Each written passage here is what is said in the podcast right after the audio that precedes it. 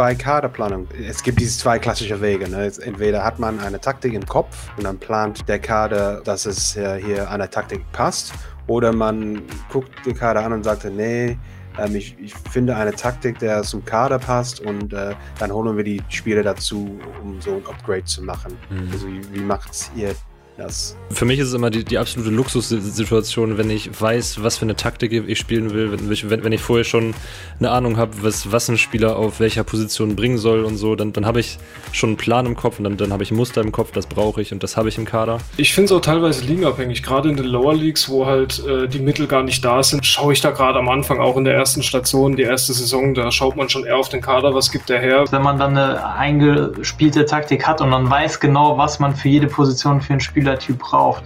Das ist halt der Moment, wo dann auch Kaderplanung Sinn macht.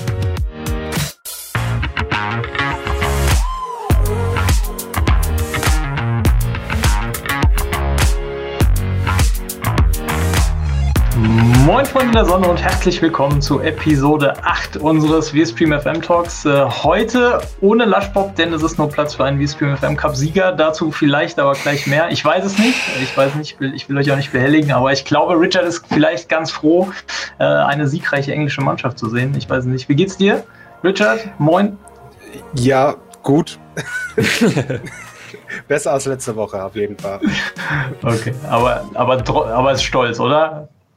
Ja, doch, doch. Hier diese, diese quasi Afterglow ist doch äh, viel Stolz drin, aber an dem Abend an sich natürlich traurig. Ja, ist aber ich muss, ich muss sagen, man sieht dir nicht an, dass du um Jahre gealtert wärst. Also. Danke. Kann ich rein innerlich. ähm, und dann äh, Jonas ist mit dabei. Einen wunderschönen guten Tag. Einen wunderschönen guten Tag. Moin, moin. Dann haben wir heute mal wieder einen Gast mit von der Partie, den guten Chris. Einen wunderschönen. Schönen guten Abend, moin, moin. Ja, und wie es unsere riesenlange Tradition äh, unseres äh, historisch gewachsenen Podcasts hergibt, ähm, wollen wir dich natürlich erstmal kennenlernen. Und da hat Junukas äh, einen kleinen Steckbrief für dich vorbereitet, den du jetzt hier verbal äh, ausfüllen darfst. Äh, ja, Chris, seit, seit, wann spielst du denn den, den Football Manager schon? Mhm, angefangen mit FM mit dem 20er. Ah, echt? 19er hatte ich mal zwischenzeitlich installiert. Ähm, da war aber so die Übergangsphase vom EA FM und nach 10 Minuten habe ich mir gedacht, nee, tu es nicht. Tu es nicht. Aber dann mit dem 20er habe ich mich dann überwunden und so nach und nach dann immer mehr ins Spiel gefunden. Ja. Und ja, seitdem, seit dem 20er auch aktiv dabei. Ja, cool. Also hast du es quasi mitbekommen, dass es den FM gibt, seitdem, seitdem es ihn quasi in, in Deutschland gibt, offiziell auch, oder? Auch, ja. Also ja. mir war es davor schon Begriff. Ähm, Gerade gab es dann natürlich auch Umwege, dann das Ganze ähm, trotz der englischen Version zu installieren habe ich mal mitbekommen, so die vorigen Teile, bevor da die deutsche Lizenz irgendwie am Start war. Und ähm, ja, aber wie gesagt, die Berührungsängste waren zu groß ähm, bei 19er, gerade äh, als Umsteiger vom EA. Und ja, aber wie gesagt, seit den 20er äh, aktiv auf jeden Fall. Ja. Ich lerne heute noch dazu. Also. Ja, ich glaube, das, das, tun alle, egal wie viel lange man den FM spielt, man, man erfährt immer noch mal was Neues. Letztens habe ich erfahren, dass bei, bei Torhütern das Abschlagsattribut gar nicht angibt, wie genau der Abschlag ist sondern dass das das Pass-Attribut macht. Stand in, in einem Tooltip auf, auf dem Ladescreen. Ja, Abschlag ähm, gibt nur die Weite an, also wie ja. weit er kommt. Ja. Das, das, das habe ich nicht gewusst, fand, fand ich cool. Ja, sehr gut. ja, aber echt. Also alle Leute in die Kommentare, wer das noch nicht wusste, Arme hoch. Ja, ja, ja. Direkt schon was gelernt hier. Und den FM äh, streamst du auch seit dem, seit, seit dem 20er dann wahrscheinlich, ne? Das ist seit dem 20er, richtig. Ja, okay. Äh, was ist denn dein Lieblingsfeature im FM? Puh, ehrlich gesagt, das 3D-Spiel, muss ich sagen. Ziemlich ja. detailliert. Hm. Und ja, ist somit das größte Feature, auf jeden Fall. Klar, die, die, die taktische Individualität, die man hat, äh, Rolle, taktische Zuweisungen und so weiter, ähm, ja, ist für mich auch eins der Lieblingsfeature auf jeden Fall. Man, man hat halt unendlich viele Möglichkeiten, taktisch einzustellen, ob Formation, bezogen auf die Rolle etc. Ja. Da gibt es schon echt viel so und da kann man sich auch wirklich äh, dran aufhängen teilweise. Die Antwort ja. gefällt mir sehr gut. Du hast dich direkt schon hier als Gast qualifiziert. Das, das finde ich gut, weil äh, sonst sind ja die ganzen EA-Umsteiger immer so, ja, aber der FM sieht nicht so geil aus wie der wie EA und da soll alles viel realistischer werden. Ähm, aber genau das, das habe ich ja zum Beispiel auch in der, in der, in der Via Football ähm, Review dann gesagt, dass, was mir da komplett gefehlt hat, ne? dass, dass man einfach nicht weiß, was, was, was passiert in Platz Und äh, ja, sehr, sehr gut. 10 von 10 Punkten, sehr schön. Also meine, meine Freundin hat es mal beim FM20 hat sie äh, Excel-Tabelle dazu gesagt. Warum oh. spielst du eine Excel-Tabelle? Ja. Ja, das, da, das da finde ich, also, das, das stand früher immer, als, als, als es den in Deutschland noch nicht gab, stand das immer in den Spielemagazinen, die animierte Excel-Tabelle. Mhm. Ähm, aber also wer die, wer die FM-Version von vor zehn Jahren anguckt, der kann das verstehen, aber da haben sich schon riesige Dinge getan. Spreadsheet Manager hat, hat, haben die alle gesagt in England immer. Ja, ja, also deine Freundin werden wir nicht einladen hier, tut mir leid. ich glaube, die wäre nicht so begeistert. Ey. Die wäre die wär komplett verloren. Ähm, apropos komplett verloren, was ist denn deine größte Schwäche im FM? Puh, die größte Schwäche. Ähm, ich bin trainingsfaul. Ich okay. bin relativ trainingsfaul. Ähm, man weiß ja bekanntlich, dass man durch individuelles Training da noch ein paar Prozentchen mehr rausholen kann was, das, was die Effektivität angeht, äh, habe ich bis dato nie angerührt.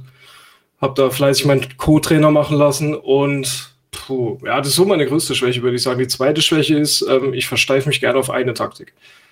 Ich bin da in der Hinsicht nicht flexibel, wenn ich jetzt einen Auswärtsgegner habe, der Fünferkette spielt, so ich gehe straight mit meiner 4-3-3 da rein und bin da, bin da mäßig anpassbar, muss ich sagen. Also wenn ich dann mal eine Formation für mich gefunden habe, so wo ich auch dementsprechend die Spieler habe, dann weiche ich da ungern von ab. Also das Aber, würde ich so als Schwäche auslegen. Hm. Aber machst du dann trotzdem Änderungen von, an, an Rollen oder hängst du dann nur an der hm, Formation fest? Geringfügig, geringfügig. Okay. An Rollen jetzt nicht, aber an speziellen Anweisungen. Ja, okay. Ob es jetzt mhm. Manndeckung ist oder, oder geduldiges Spiel etc. Also ja. an den Rollen speziell nicht. Aber das finde ich ja legitim, also wenn man, wenn man da ähm, sein, sein System gefunden hat. Hm. Ja, das ist ja das Gute am FM. Genau das ist ja, ja, das Geile am FM so. Es gibt äh, viele Wege nach Rom so. Es ist komisch, genau. dass du das sagst, weil ich hätte ges damals gesagt, zumindest ist eine meine Schwäche war, ich benutze zu viele Formationen. Ich habe gefühlt je, für jede, jedes Spiel eine neue, neue Formation ja. ausprobiert. Also ja. ich glaube, wenn du wirklich eine Taktik hast und dann das, äh, die durchzieht, das ist eigentlich keine Schwäche, fast, fast so eine Stärke, würde ich sagen. Mhm. Ja, aber ich Chris ist halt ganz erfahren, was Vorstellungsgespräche betrifft. Da muss man ja auch mal bei der Frage nach einer Schwäche, muss man irgendwie versuchen, eine Stärke zu verkaufen. Stimmt, sehr gut, sehr gut. Weil ich das Gefühl habe, gerade im 21er, da passt sich die KI tatsächlich an deine Formation an. Seht ihr das auch so? Mehr an so, ähm, ja, ähm, wie heißt das noch auf Deutsch? Entschuldigung, ich habe einen Blackout gerade. Äh, Grundausrichtung würde ich sagen. Also wenn, wenn die KI merkt, du, du greifst wirklich stark an oder du bist äh, erfolgreich in den letzten Wochen, dann würden die ein bisschen vorsichtiger spielen. Aber nicht so, dass die denken, okay, der spielt äh, mit einer engen Formation, wir spielen mit einer breiten Formation. Äh, habe ich zumindest nicht gemerkt.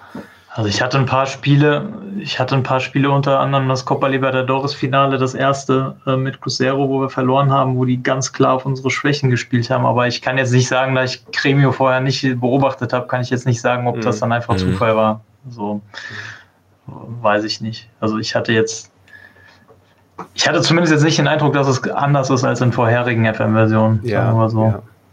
Also. so der Klassiker ist dann immer ähm, die brauchen ein Tor, dann machen die 4-3-3 oder 4-2-4 ja, genau. oder so. Also ja, genau. das ist ja auch für, für, ähm, für uns auch gängig manchmal. Das, das macht, machen wir auch, nicht nur die KI. Das sind die klassischen Tricks irgendwie. Genau. Mhm. Ja. Ich hatte irgendwie das Gefühl, ich habe ja, ich habe ja lange mit 4-3-3 gespielt und wenn ich Gegnern begegnet bin, die 4-4-2 gespielt haben, habe ich immer Probleme gehabt. Weil die trotz dass ich die Außen zugemacht habe, sind sie trotz allem außen durchgekommen, haben die Flanken geschlagen und die Tore gemacht. So. Und die zehn Spiele danach gefühlt jeder Gegner 4-4-2 gespielt. Ich sag, wollt ihr mich verarschen oder was? Das gibt's ja jetzt gar nicht. Ne?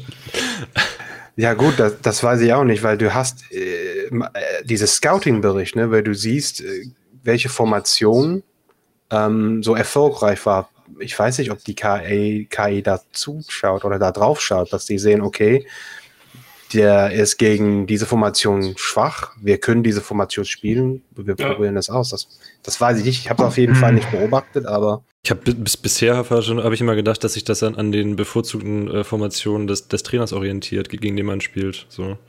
Ja, also es gibt mehrere Faktoren. Also zum einen ähm, gibt es ja, glaube ich, bei den Vereinen äh, eine voreingestellte Vorlieben, taktische Vorlieben, ähm, die da mit reinspielen können. Der Trainer hat Vorlieben. Und dann gibt es ja noch so kultu kulturelle Sachen. Also in, in, Brasilien triffst du dann im Durchschnitt auf andere Formationen als irgendwo in der, in der sechsten englischen Liga, als in der Premier League, als in Griechenland, als in Italien. Ähm, also vielleicht warst du einfach in einem 4-4-2, äh, in einer 4-4-2-Liga unterwegs oder ja. weiß ich nicht. Aber unabhängig davon kenne ich das sehr gut, dass man so Formationen hat, gegen die man immer schlecht aussieht. Also ja. bei mir ist das immer das 4-1-4-1, äh, also ähm, ja, mit Sechser und, und, und flacher 4 im Mittelfeld. Du spielst ja aktuell mit 4-1-2-1-2, ne? Ähm, Soweit ich das gesehen habe. Also meine Haupttaktik ist bei Benfica eine Dreierkette. 3-4-1-2. Ah, okay. in der flachen vier Mittelfeld, genau. Und nach dem erfolgreichen V-Stream FM Cup, ähm, nachdem ich nach, dem, nach einem Punkt und nach drei Spielen auf äh, klassische 4-4-2 umgestellt habe, habe ich das auch bei Benfica eingeführt. Und ja, funktioniert auch ganz gut. Also ich wechsle mal zwischen den beiden Systemen. Ja, ja ich glaube, äh, das damit was ist mit dem Steckbrief, oder? Meine ich zumindest.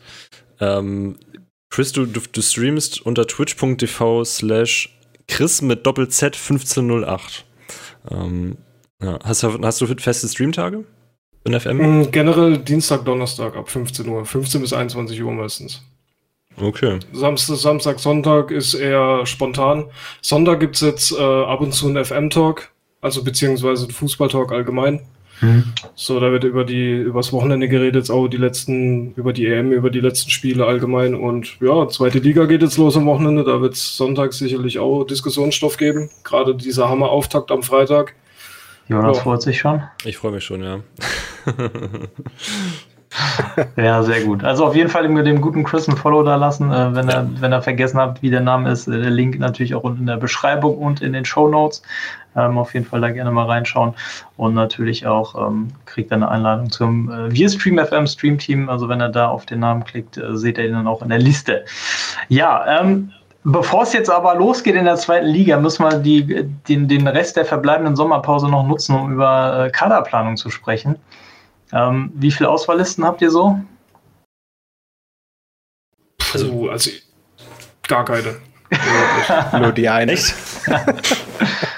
Falscher Ansprechpartner. Aber bis, bis vor, also ich, ich habe das, das erst in diesem FM rausgefunden, dass es überhaupt möglich ist, sich mehrere Auswahllisten anzulegen. Ach Quatsch. Ja, ich, ich habe vorher, hab vorher immer alles auf eine Aus Auswahlliste geschrieben und dachte so, jo, das, das ist jetzt die, die Auswahlliste und, und damit arbeite ich. Bis ich irgendwann mal oben rechts in der Ecke so, ein, so ein kleines Zahnrad gesehen habe und da steht neue Auswahlliste erstellen oder sowas. Und se seitdem habe hab ich ganz viele. Ach, hör auf, Jonas, das ist nicht Ja, ernst. doch, doch. Aber das, das Ding ist, wenn, wenn ich äh, im Stream meine, durch meine ganzen Auswahllisten durchgehe, dann habe ich jedes Mal jemanden, der sagt, ach Mensch, man kann Auswahllisten erstellen. Das wusste ich ja gar nicht. Lustig. Das ja. muss ich unbedingt in den Artikel mit den Features dann packen, wenn das, wenn das, wenn das so ist. Ja, unbedingt, ja. Unbedingt. Also wer ihn nicht kennt, auf fm2kette.de habe ich vor einer Weile einen, Artikel mit 36 Features, die, die man vielleicht noch nicht kennt, äh, veröffentlicht. Äh, die, die meisten kennt man natürlich, ähm, aber sind dann doch immer mal wieder der ein oder andere dabei, den man noch nicht kannte. Ähm, sei es mehrere Freundschaftsspiele vereinbaren, was äh, Jonas auch noch nicht so lange kennt. Ja. Zwei Jahre, glaube ich, ist bald Jubiläum. Ähm, Müsste ja. Und andere Dinge. Ja. Also, es gibt verrückte Sachen im FM. Also neulich hatte ich das auch, da hatte irgendjemand irgendwo in den Kommentaren oder im Stream, ich weiß es nicht mehr, geschrieben, was ihn total ärgert am FM, dass man das und das nicht machen kann. Ich so, gibt's, seit ich denken kann. Also, aber es ist halt immer gut, gut getarnt im FM.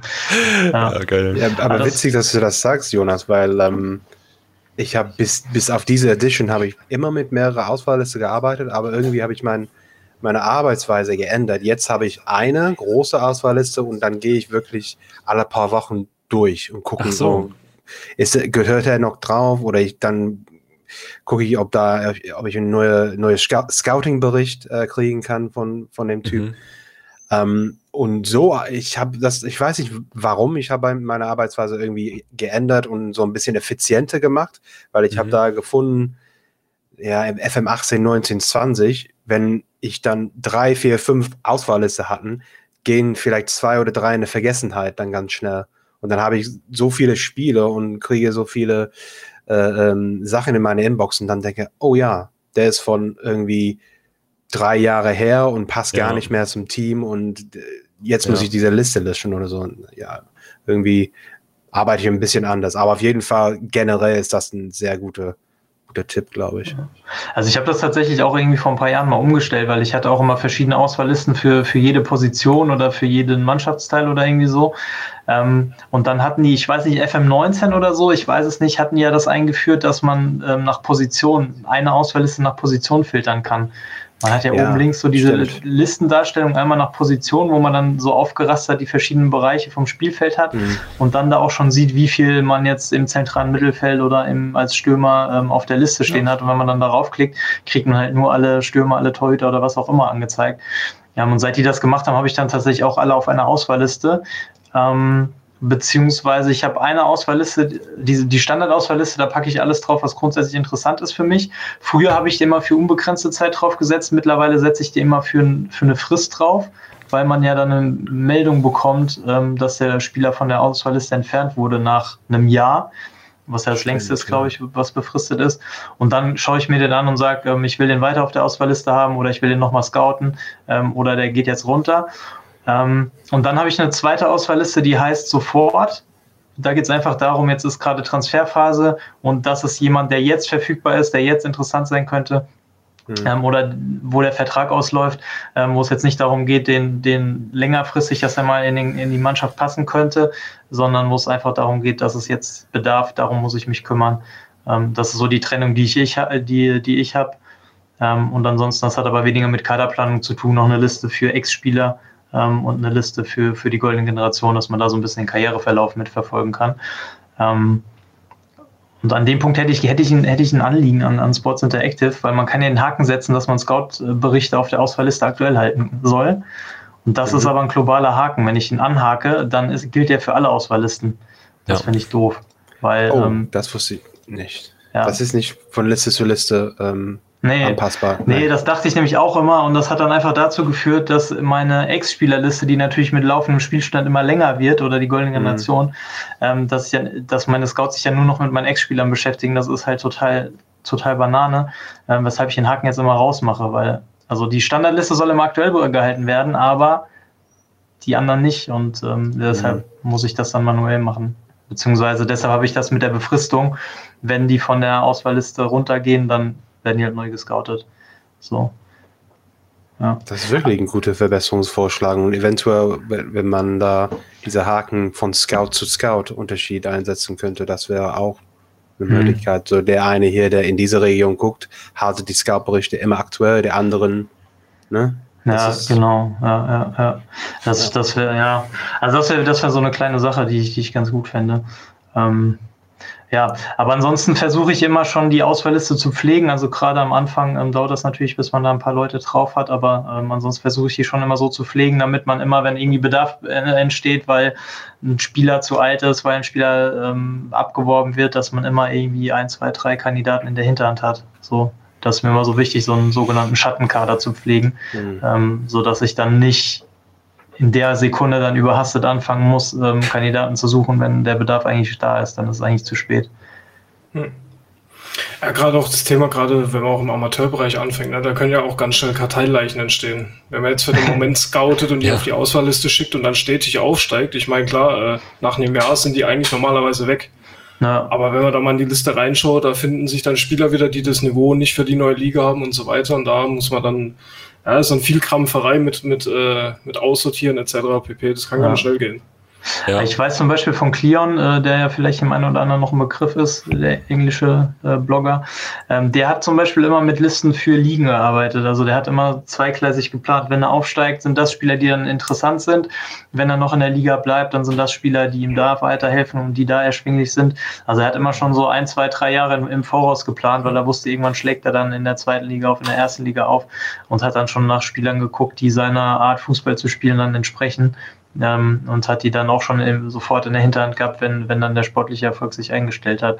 Ähm, das ist so eine Art FM zu spielen, die ich sehr bewundere, aber sehr selten selber umgesetzt bekomme. Mhm. Ja. ja. lobenswert auf jeden Fall. Ja. Ja, das, das mit dem äh, Befristete auf, auf die Auswahlliste stellen, den Tipp nicht, nehme ich, glaube ich, direkt mit. Ich bin, ich bin auch ein absoluter Auswahllisten-Messi. Also wenn ich einen, einen Spieler draufstelle, dann, dann bleibt er da auch. Ich, ich kriege andauernd ähm, Nachrichten von irgendwelchen Regionalliga-Links außen, die jetzt eventuell frei werden oder ein Angebot von Bocholt bekommen oder sowas. Keine Ahnung. Das interessiert mich absolut nicht. Aber ich bin dann auch, auch zu faul, ihn, ihn rauszunehmen. Ich glaube, da, da, da, muss ich ein bisschen mehr Disziplin an den Tag legen. Ja, das ging mir immer auch, bis ich dann gesagt habe, ich setze ihn nur noch befristet drauf und das hilft da wirklich ja. ungemein. Also so bei, bei, bei Spielern, die ähm, wo es so, wo es langfristig interessant ist, dann mache ich immer ein Jahr und bei Spielern, die kurzfristig interessant sind, dann immer mal ähm, drei Monate oder sechs Monate, je nachdem in welcher Transferperiode die dann von Interesse sind für mich. Ja, und das Gute ist, in dem Moment, wo die von der Auswahlliste verschwinden, kriegst du ja diesen Mailbox-Eintrag und hast dann wieder eine Erinnerung, dass es den Spieler gibt. Ansonsten ja. hast du so Karteileichen, an die du dann äh, nie wieder denkst, so im Prinzip. Ähm, das das finde ich ganz gut. Und in dem Zusammenhang vielleicht auch noch ein kleiner Tipp, um das Scouting effizienter zu machen wenn man im Scouting-Menü ist, dann ähm, gibt es da diese diese Einstellung, wo man, ähm, wo man ähm, festlegen kann, dass wenn man einen Spieler scoutet, dass er zunächst zum Beispiel für eine Woche gescoutet wird und nicht bis das komplette Wissen da ist. Ähm, ja. Viele machen das, und das habe ich am Anfang auch so gemacht, intuitiv so, dass sie sagen, wenn ich die scouten, dann will ich sofort das komplette Wissen über den Spieler haben. Ähm, das sorgt aber dafür, dass man natürlich die Scout sehr, sehr viel Zeit auf ähm, Spieler verwenden, bis man dann einen Bericht bekommt. Ähm, und die Zeit könnte man auch einfach dafür benutzen, einfach viele Spieler zu scouten und dann zu sagen, nach der einen Woche, ähm, der sieht interessant aus, den, den will ich dann voll scouten. Mhm. Ähm, und ansonsten hast du halt ganz viele vollgescoutete Spieler, von denen aber 90 Prozent eh nicht für dich in Frage kommen, weil die nicht die Attribute haben, weil die nicht erschwinglich sind, was auch immer. Ähm, das ist vielleicht auch ein ganz, ganz guter Tipp der ähm, auch in dieser Feature, in diesem Feature-Ding ist auch mit Screenshot, wenn ihr das, wenn ihr das suchen wollt. Ich packe den Link einfach mal unten in die Beschreibung mit rein. Ja. Ähm, das ist auch eine Sache, die mir die, die sehr hilft, ähm, das Scouting effizienter zu gestalten, weil sonst schaffst du halt irgendwie, weiß ich nicht, je nachdem, wie viele Scouts du hast, so fünf Spieler pro Woche ähm, oder weniger. Und äh, so hat man dann immer viele Berichte, kann gucken, wer ist interessant weiter zu scouten und äh, da, den dann wiederum auf die Auswahlliste packen, um ihn dann dauerhaft in der Hinterhand zu haben. So. Arbeitet ihr eigentlich mit äh, Probetrainings zum Scouten? Äh, nur in Lower League Saves, ganz, ja. ganz ehrlich. Mhm. Ansonsten, mhm. ja, reicht, reicht das Scouting aus ja. für mich. Ja, okay.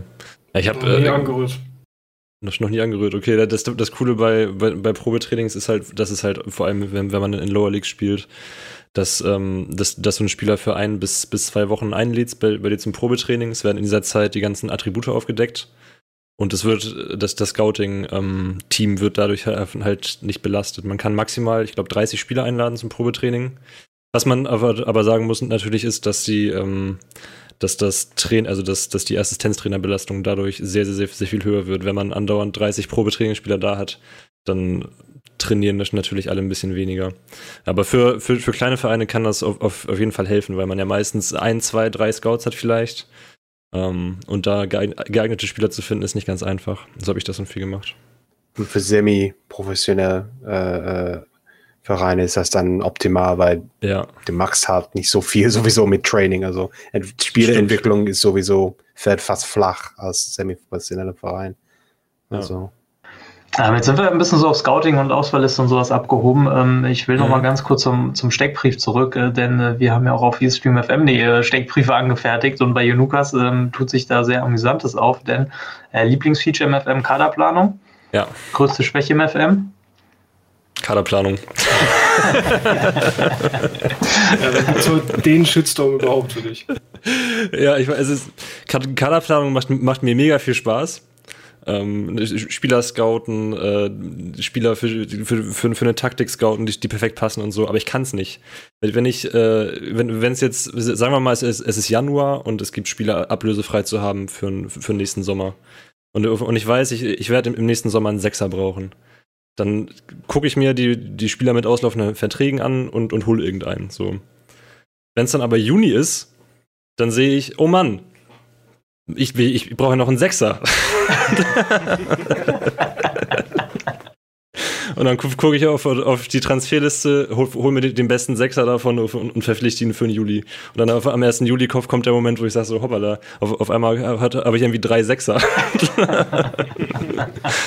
das passiert mir fast jedes Jahr. Da ähm, bin ich bei dir. Ja. Das ist mir auch schon öfter passiert. Ja, ja. Also ich, ich, ich, ich auf dem Zettel. Ja, passiert, ja. ja. Ja, ich glaube, das, das kennt man alle, das kennen wir alle. Und ich, ich bin ja hin und wieder auch so ein kleiner Impulskäufer, so wie du. Also ja. dann, dann die Scouts einen, einen, einen, weiß ich nicht, brasilianischen Wunderknaben, äh, professionell beidfüßig, 20 Technik anschleppen, dann für, für zweieinhalb Millionen, dann werden die zweieinhalb Millionen auch ausgegeben. Auf jeden Fall. Auch ja. wenn man schon äh, 20 Stück davon hat auf derselben Position. Ja, das stimmt. Ich, ich finde es generell auch, auch immer richtig schwierig, den richtigen Moment für, für einen Kauf zu finden. So. Weil du, du weißt ja nicht, ob es, also wenn, wenn du jetzt Anfang Juni bist oder sowas und, und du weißt, du suchst einen Sechser, äh, kaufst du dann schon ein oder wartest du vielleicht bis in den Juli, weil dann die, die Transferliste sich, sich irgendwie langsam füllt und es kommen vielleicht noch bessere Spieler auf die Liste? Weil wenn du zu, zu früh einen Spieler kaufst und später ein besserer drauf kommt, dann ärgerst du dich ja. Also, so oft passiert, so oft. Ja. Immer kurz vorm Deadline Day. Da kommen dann Angebote, wo du dann mit den Ohren schlackerst und hast dann vor zwei Spieler davor schon äh, welche verpflichtet, genau auf der Position. Ja, ist ja, um genau. die Hälfte billiger, ist teilweise besser von den Attributen. Da denkst du dir dann auch, ja, perfekt, kein Budget mehr. Ja. Das richtig gemacht. das, das Problem habe ich tatsächlich eher selten. Ja. Also ich kann jetzt aber auch nicht sagen, warum. Also ich würde jetzt gerne sagen, das liegt an meinem planvollen Handeln, aber ja, doch, das ist jetzt auch nicht so. Das, das klingt doch gut. Weil du so gut ja. vorbereitet bist. Ja, ja, nee. Also was ich auf jeden Fall gerne benutze, ist, ist dieses, ist dieses Feature ähm, der, der Kadertiefe. Das kennt ja, ihr vielleicht. Ich, auch. ich weiß nicht, ob ihr das auch benutzt. Ähm, mhm. Das gibt es so im, im Teambericht und dann unter Menüpunkt Kadertiefe. Und ähm, das nutze ich unter anderem, wenn ich neu in den Verein komme, stelle ich auf Formation alle Positionen. Dann mache ich mir erstmal einen Überblick generell darüber, ähm, wo ist der Kader wie gut aufgestellt und äh, wenn ich länger in, bei einem Verein bin, wie jetzt zum Beispiel bei Benfica oder davor bei Cruzeiro, dann stelle ich halt meine Formation ein, die ich spiele und dann entferne ich auch alle Spieler ähm, von allen Positionen, außer für die Position, wo ich sie einplane. Genau. Also bei so, bei so ähm, Spielern, die viele Positionen bekleiden können, die tauchen ja dann teilweise fünfmal auf oder so. Ähm, ja. Und ich lasse sie dann tatsächlich nur auf der oder maximal zwei Positionen, wo ich den auch wirklich einplane und habe dann ein komplettes, ein komplettes Bild von meinem Kader vor mir mit, mit der Tiefe und was eben dann an der Stelle entscheidend ist. Ähm, rechts oben gibt es diesen Punkt mit den Filtern und da kann man eben bestimmte Spiele ein- oder ausblenden, nämlich zu, zum Beispiel künftige Zugänge und künftige Abgänge. Das heißt, man kann dann auch schon in der laufenden Saison schon sagen, ähm, zeig mir alle Spieler nicht mehr, bei denen der Vertrag ausläuft, zeige mir Spieler nicht mehr, die den Verein fix verlassen werden zur neuen Saison ähm, und zeig mir dafür künftige Zugänge. Da taucht dann nämlich auch der Sechser auf, den du schon verpflichtet hast. ja, genau. das ist ja, auch ein Feature, auch ein Feature, den ich wirklich jeden Sommer benutze. Ja, ich also, auch. Mhm. Es ist ein mächtiges Tool ist auf jeden Fall ein mächtiges Tool. Gerade wenn man, ja. wenn man frisch anfängt in einem Verein, wenn du nicht so die Übersicht vom Kader hast, ja. dann ist das definitiv ein mächtiges Tool. Ja. ja. Also das ist immer das. Und wie jetzt zum Beispiel bei Benfica mit der Dreierkette hast du ja dann drei Slots für Innenverteidiger, aber dann habe ich tatsächlich auch auf jeder Position nur den Innenverteidiger, den ich da einplane. Also der rechte Innenverteidiger ist dann halt, der taucht dann nicht im, in der Zentrale und nicht als linker Innenverteidiger auf. Ähm, so hast du dann wirklich einen Überblick, wie viele Leute hast du, wie viele Leute brauchst du, sind alle Positionen doppelt besetzt zum Beispiel. Ähm, das ist eigentlich so meine, meine Zentrale für die, für die Kaderplanung. Ähm, und was ich gerne machen würde, und da sind wir wieder ein bisschen bei Cleon, der, der hat das auch immer so gemacht, der hat, der hat tatsächlich dann so eine Erbfolge, ähm, so eine Erbfolge auch immer gehabt. Also er hat dann immer geguckt, ähm, das ist jetzt der erfahrene Spieler und der zieht dann den, den, den, den, den jungen, das junge Talent dann nach. Und äh, wenn der dann abgeworben wird, dann ist das Talent dann aber schon so weit, dass das dann in die, in die Fußstapfen tritt und dafür hat er dann in der U19 dann schon wieder das nächste Talent, was dann wieder nachrückt, ähm, oder eben auf der Auswahlliste schon wieder ein. Ähm, das habe ich noch nie so perfekt hinbekommen, wie, wie, wie er das beschrieben hat. Ja, frisst, ja auch eine, frisst ja auch eine Menge Zeit. Ja, ja klar. Ist doch schwierig. Aber also das wäre schon so mein Ideal eigentlich. Ja, ich, ich arbeite, ähm, auch wenn das vielleicht man glaubt das nicht, ne, weil ich, ich bin nicht der große Fan von Mourinho, aber ich habe mal gelesen, dass er so eine generelle äh, Regelung hat. Er hat seine Elf, dann elf Reserve und quasi dritte Elf. Und die dritte Elf ist normalerweise so U20-Spieler. Das heißt, für jede Position hat er wirklich First Choice, Second Choice und Third Choice. Ne? Dass er wirklich, ähm, und diese dritt, dritte Wahl ist dann immer, immer ein Jugendspieler. Ja, vielleicht, man sieht das nicht so oft äh, in seinem Stil, wie er, wie er Fußball spielt, weil er benutzt dann normalerweise die gleiche Elf oder, ja. oder nur 13, 14 Spiele. Aber ich, ich tendiere mich auch zu, zu so eine Kaderplanung, dass ich wirklich, ja, okay, 33 Spiele ist schon viel, vielleicht Kader an sich 20 Spiele und dann Jugend gucke ich, dass ich für jede Position wirklich eine habe, der vielleicht reinkommen könnte für ein paar Einsätze in der Saison. Hier, wie, wie du meintest, Terry, diese Cleon-Effekt, dass du so ein hm. Production-Line fast hast. Ne? Aber heißt das, dass du dann noch gezielt Transfers für die Jugend machst, für Positionen, wo du in der Jugend dann keinen hast? Weil das ist zum Beispiel was, was ich gar nicht mache ja. und ähm, was jetzt aber meinem Ideal entsprechen würde. Das, äh ja, genau. Also eigentlich gucke ich, dass ich jemand habe, aber ich würde nicht gezielt, gezielt da gucken nach, ja, nach Transfers für die Jugend. Ich, man, ja, wenn ich, wenn ich da gucke und sage, okay, ich sehe, ich habe acht Innenverteidiger, dann würde ich keinen mehr Innenverteidiger mhm. kaufen. Aber ähm, so ein bisschen Überblick hat man, aber ja, nee, ich, ich, ich, ich mache das nicht, dass ich da gezielt gucke. Mhm. Weil bei mir ist das tatsächlich dann meistens umgekehrt. Also ich habe dann ein großes Innenverteidiger-Talent, um beim Beispiel zu bleiben, und plan das dann so ein in der Kaderplanung der ersten Mannschaft, dass der dann mein ja. vierter oder fünfter Innenverteidiger ist, um dann hin und wieder mal rein reinzurücken. Ähm, und ansonsten auch, also wenn ich international spiele, habe ich einen 23-Mann-Kader, also 23 gestandene Leute plus dann zwei, drei ähm, Talente hinten dran, die, die die Chance haben, dann bei Gelegenheit reinzuschnuppern. Ähm, aber wenn dann ein wichtiges Spiel ansteht und äh, die Leute vor denen sind dann verletzt, dann hat man ja trotzdem meistens noch einen gestandenen Spieler, der dann die Position auch irgendwie bekleiden kann, der dann auch meistens spielt. Ähm, das ist immer situationsabhängig. Ich bin natürlich großer Verfechter des Rotationsprinzips. ähm, Muss man ja auch. Ich auch. Auf einer gewissen ja. Belastung, ne? kommt man ja nicht drum rum. Also das ist bei mir auch echt immer heilig. Das, da hat man, glaube ich, im letzten Podcast schon drüber geredet. Ähm, ja dass das immer alles, alle Spielpraxis dann äh, grüner Daumen nach oben ist. Seitdem, ich, ich, ich lerne hier wirklich, ich, seitdem mache ich es besser. Seitdem haben meine Spieler alle mindestens so, so einen gelben Strich bei, bei, bei, der Spielpraxis. Das ist eine, eine richtig ich, gute Therapie. Dann will ich aber zur nächsten Episode hören, dass das dann alles grün ist, dass du dich da Keine Entschuldigung. Okay. Ja, ja, okay. Screenshot. Jonas, Screenshot. Genau. Es Weiß ich, Thema, ich, ich finde es allgemein finde ich es echt schwierig, äh, Jugendspieler für die Jugend zu verpflichten, weil wenn es halt wirklich gute sein soll, geht es halt schon echt in die Millionensumme. Mhm. Ähm, ja, und da muss man schauen, wie die aktuelle Situation ist. Braucht man wirklich noch Spieler für die A11? Kann man sich das leisten so? Und wenn man halt wirklich mhm. gute Spieler haben will, die fangen halt echt ab 3, 4 Millionen an, mit 16, 17 wohl bemerkt. Ne? Ja, klar. Ja. Das mache ich mal, also wenn, wenn ich nach, nach, nach Jugendspielern gucke, dann gucke ich tatsächlich meistens nach ablösefreien oder Spieler, die, die für sehr, sehr wenig Geld zu haben sind. Da, da, ist, da ist das Risiko ne, einfach mega gering. Wenn es halt nichts wird mit dem Spieler, dann halt nicht. Dann, dann geht er entweder ablösefrei oder ähm, spielt für die zweite Mannschaft ein bisschen oder keine Ahnung was. Aber ich habe, ich, ich, ich sträube mich mal ein bisschen davor, Geld für, für Jugendspiele auszugeben. Ich, ich, ich setze dann lieber auf, auf meine eigene Jugend irgendwie. Ja, geht mir genauso. Ja. ja, wobei das ja, glaube ich, auch hochgradig davon abhängig ist, in welchem Verein du unterwegs bist. Das ist richtig. Ja. Und, und wie gut der Spieler ist. Also wenn jetzt, wenn wir jetzt von 17, 18, 19-Jährigen reden, ähm, da gibt's ja dann teilweise auch, selbst wenn du jetzt bei Liverpool oder so bist, gibt's dann ja Spieler, ja. die haben schon zweieinhalb Sterne, die wären dann für mich keine Jugendspieler, auch wenn sie noch jung nee. sind, weil die schon die Fähigkeit mitbringen, Stimmt. dann äh, fest in der, in der ersten Mannschaft eingeplant zu werden. Ähm, und die kosten dann halt in der Kategorie dann 40 bis 100 Millionen so. Mhm. Ähm, ja, aber, aber das mache ich tatsächlich auch sehr, sehr selten, dass ich dann Talente für die Jugend verpflichte, also wo ich weiß, die haben noch einen langen Weg vor sich. Also das mache ich wirklich nur, wenn das herausragende Talente sind und ähm, meine Scouts, die mir vorschlagen. Also gezielt suche ich danach eigentlich nie. Ich verlasse mich eh mhm. ziemlich stark auf meine Scouts. Also ähm, die haben mich eigentlich die letzten drei Jahre nicht enttäuscht. Wie, wie ist das bei euch? Habt ihr, habt ihr einen, also wenn wir jetzt darüber reden, ihr habt eine Auswahlliste und vielleicht, man hat vielleicht so einen Schattenkader, wo man weiß, ähm, man hat für die Position dann noch drei, vier Kandidaten in der Hinterhand.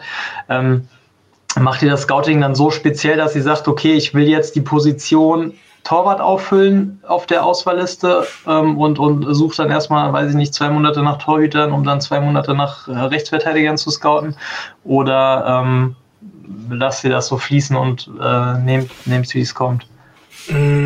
Es kommt auf die Kadersituation an. Wenn man wirklich auf, auf Position jetzt Bedarf hat, ob es jetzt wegen einer Verletzung oder wegen einem Abgang ist, dann suche ich da schon speziell nach. Aber wenn es jetzt um eine allgemeine Kaderverbesserung geht, dann schaut man sich halt den kompletten Markt an. was ist finanzierbar, was wäre ein Upgrade für den Kader so, aber wenn es halt jetzt wirklich Positionsbedarf ist, dann auf jeden Fall. Ja. Weil ich hatte das neulich mal diese Entschuldigung, erzähl. Ja, ich benutze sehr gerne diese äh, neue ähm, Transfer-Meetings, äh, ähm, mhm. Ähm, ähm, die da, ich glaube, zu diese, zu diesem Edition ja, da, FM 21, ja. 21.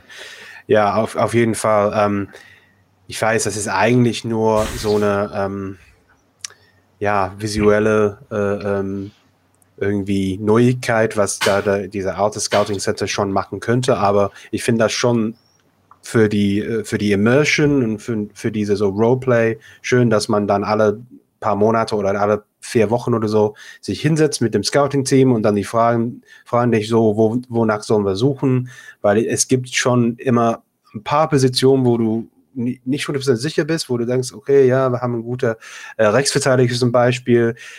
Der zweite Wahl in diese, die zweite Wahl in dieser Position ist eher nicht so gut. Vielleicht können wir da ein Upgrade machen. Und anstatt hier mhm. der ganze Markt anzuschauen, was ja auch äh, sowieso hilft, dann kannst du doch mit dieser, diesen Transfer-Meetings kann man, kann man wirklich gut in, in eine Richtung ziehen. Wobei ich finde, die Empfehlungen dann die da rauskommen, nicht immer die besten. Vielleicht liegt das an mir, ich, ich stelle das falsch ein, aber irgendwie kommen die dann zu dir vier Wochen später mit drei, mit drei oder vier Spielen und ich schaue mir die alle an und denke, nein, nein, nein. ja, ja. zu teuer, zu teuer, zu teuer, zu ja. alt. Ja, also ich weiß nicht, also ich, ich mach, ich schicke meistens äh, an ein bis zwei Scouts irgendwie nach, nach Südamerika um, um, um da zu gucken. Unter 21-jährige Spieler, meistens Süd äh, Südamerika West. Also, ähm, ja, die nicht, nicht unbedingt Brasilien und Argentinien, wo, wo die Spieler dann teilweise sehr teuer sind. Das liegt aber auch natürlich daran, dass ich bei dem Zweitligaverein im Moment bin, wo das Geld nicht so da ist. Ähm, und für akute Probleme im Kader mache ich das tatsächlich meistens, ähm, gehe ich tatsächlich über die normale Spielersuche. Ich, ich, ich suche dann nach, nach einer bestimmten Position. Wenn wir beim, beim Sechser bleiben, suche ich nach einem defensiven Mittelfeldspieler und so, sortiere dann nach der, nach der Scout-Einschätzung. So. Und dann, dann klicke ich die Spieler nach und nach durch und irgendwo ist, ist schon interessanter dabei, den man dann eventuell äh, zu einem Probetraining einlädt oder, ähm, oder noch, noch mal äh, verschärft scoutet. Ich habe diesen kurzfristigen Fokus tatsächlich noch, noch, noch, äh, noch nie benutzt im FM21. Das müsste ich, glaube ich, mal machen. Aber du, du machst das Scouting ja selber, ne? Wenn du sagst, du schickst die Scouts nach Südamerika, ja. dann ja, gibt's genau. den ja auch gar nicht. Das ist ja nur, wenn der, wenn der Chef-Scout das Training macht, äh, das Scouting macht. Ja, also den, man kann ihn, glaube ich, höchstens im, äh, in diesem Transfer-Meeting kann man den, glaube ich, machen, ne? Also dass du, dass du dann dem, dem Scouting-Team sagst, guck mal, verschärft nach, nach der und der Position für die nächsten drei, vier Wochen, oder? Das, das weiß ich gar nicht, weil, mein, weil ich das immer an den Chef-Scout delegiere. Ah, okay. Und da hat man halt den kurzfristigen Fokus. Also es da bin ich jetzt überfragt. Also das weiß ich tatsächlich gar nicht, wie das ist, wenn man, wenn man das komplett selber macht. Ähm, aber hast, hast du dann, hast du, hast du überhaupt Transfer-Meetings, wenn du es selber machst? Ja, also ich habe Transfer-Meetings, ähm, ich weiß nicht, wenn, wenn man das, das Scouting nicht selber macht, hat, hat man die tatsächlich alle vier Wochen, die, die Meetings? Nee, nee, man hat die, man hat die so ein paar Wochen bevor das Transferfenster öffnet und dann ah, okay. hat man im geöffneten Transferfenster, glaube ich, noch ein oder zweimal was. Ja, genau. Auf einmal zum Anfang des Transferfensters und dann, dann auch einmal zum Ende irgendwie, ne? Also irgendwann kommen die auf dich zu und sagen so, hier, wir wollen, wir sollten mal die, die, die, die Transferperiode planen. Ähm, dann kannst du die Foki, äh, Foki, Fokusse einstellen. ähm, ja. Und dann in der laufenden Transferperiode kommen sie dann entweder nochmal kurz vom Ende des, des Transferfensters oder gerade wenn das auf ist und dann nochmal vor Ende. Irgendwie so ist das. Ähm, aber das ist tatsächlich ein Feature, was ich auch sehr, äh, sehr nützlich finde. Am Anfang dachte ich auch, das ist jetzt nur das, was schon da ist, visuell neu aufgebaut. Ähm, zu 80, 90 Prozent ist das auch so. Ähm, aber dadurch, dass sie so viele Dinge da miteinander zusammenpacken, also zum einen, ähm, dass du halt konkrete Positionen betrachtest, dann, dass die dir dann schon mal Spieler zeigen, die sie überhaupt schon im Petto haben für die Position, ähm, plus, dass du dann halt diese, diese Anweisungen dann einstellen kannst, inklusive Priorisierung. Ähm, das ist schon, das ist schon sehr, sehr, sehr, sehr nützlich, finde ich, weil es auch ein bisschen hilft, planvoller zu agieren. Also, weil man dann mhm. einfach nicht so reinstolpert in die, in die Transferphase, sondern einfach so einen Punkt hat, so, wir gucken uns jetzt einfach mal den Kader an und ähm, die dann die Mitarbeiter dann halt, ob das jetzt immer sinnvoll ist oder nicht, sei dahingestellt. Ähm, man sieht das am Transfergebaren der echten Vereine, dass das auch nicht immer sinnvoll ist. Insofern ist das auch da äh, wieder realistisch. Ähm, aber ich finde es dann halt eben interessant, genau zu sehen, so hier der Vertrag von dem äh, Kollegen läuft in einem Jahr aus oder der ist schon alt oder an dem sind fünf Vereine dran. Das könnte sein, dass er uns verlässt. Wir sollten da einfach mal jemanden in der Hinterhand, in der Hinterhand haben zur Sicherheit. Und das finde ich schon gut. Also es macht schon auch Laune plus, was du sagst mit der Immersion. Ähm, dann tritt dann halt mal so ein Sportdirektor und Chef-Scout in Erscheinung und dann sitzen wir denen halt mal am Tisch. So, das finde ich auch gut. Ja. Wobei man auch sagen muss, die, die Sportdirektor-Empfehlungen sind auch nicht zu verachten. Also das, es gibt ja abseits, es gibt ja abseits vom Scouting gibt es ja noch eine spezielle äh, äh, Sportdirektor-Empfehlung und da sind zum größten Teil äh, gute Angebote dabei. Das stimmt. Da, da habe ich ganz selten mal reingeschaut und habe nicht schlecht gestaunt, was da für Angebote kamen. Ja. Ey, das ist echt gut. Ja. Das ist auch ein Feature, was, was ich persönlich auch noch, noch gar nicht so lange kenne. Ähm, das ist, wenn ihr, wenn ihr in, in, auf Transfers klickt im Menü und dann habt ihr den Punkt Sportdirektor. Und äh, der verwaltet ja dann so Spieler, wenn man sagt, den willst du haben oder den willst du loswerden, dann ähm, sorgt der Sportdirektor dafür. Und darunter gibt es dann den Punkt äh, Transferziele vorschlagen. Und da kann man dann eben genau sagen, ich suche jetzt zum Beispiel einen Innenverteidiger mit der Rolle oder auch ohne Rolle und dann eben zum Kauf, zur Laie, ablösefrei oder zum Vertragsende. Und dann kriegt man sofort drei Empfehlungen, ähm, wenn es ja. welche gibt, wenn der Sportdirektor welche hat und äh, die man dann scouten kann. Also das ist, das ist zum Beispiel was, was ich nutze, wenn ich ähm, neu bin und einen Spieler brauche ähm, oder jetzt meine Auswahlliste nichts hergibt und, und irgendwie, weiß ich nicht, mein Stammlinksverteidiger hat sich das Kreuzband gerissen, zwei Tage vor Transferende, dann gehe renne ich zum Sportdirektor, hier, wir brauchen Ersatz, meine Auswahlliste gibt nichts her, ähm, ja. wen, wen schlägst du vor? Und dann hat man immer einen Ansatz, weil man immer mal ein paar Leute angucken kann und ist tatsächlich ähm, nützlich, ja, wie du sagst. Hm. Ja. Ähm, ich hätte ein, eine Frage an euch eigentlich. Bei Kaderplanung guckt ihr dann immer, also es gibt diese zwei klassische Wege. Ne? Entweder hat man eine Taktik im Kopf und dann plant der Kader, dass es ja hier an der Taktik so gut passt, oder man guckt den Kader an und sagt, nee, ähm, ich, ich, finde eine Taktik, der zum Kader passt und äh, dann holen wir die Spiele dazu, um so ein Upgrade zu machen äh, äh, an dem, dass wir zu dem, das wir jetzt haben. Ne? Also ähm, weil ich, ich, weil ich so oft Lower League spiele oder nicht die größte Liga, ich bin eher für die zweite Methode. Ich komme da rein, schaue mir den Kader an und sage, okay, was kann ich mit, die, mit den Spielen tun? Und dann der Kaderplanung fängt quasi am zweiten Tag oder so kommt langsam voran über die nächsten Monate. Dann gucke ich, okay, wer ist auf dem Markt, in welche Richtung können wir die, der Kader so ziehen, dass wir das verbessern, in Richtung eine neue Taktik vielleicht. Ähm, aber es gibt, ich weiß, es gibt viele, die, die sagen, nee, das ist meine Taktik und ich plane von, von Tag eins der Kader, dass das so, dass wir äh, mit dieser Taktik spielen können und die beste Spiele für diese Rollen haben und diese Positionen und so. Mhm. Also wie, wie macht ihr das?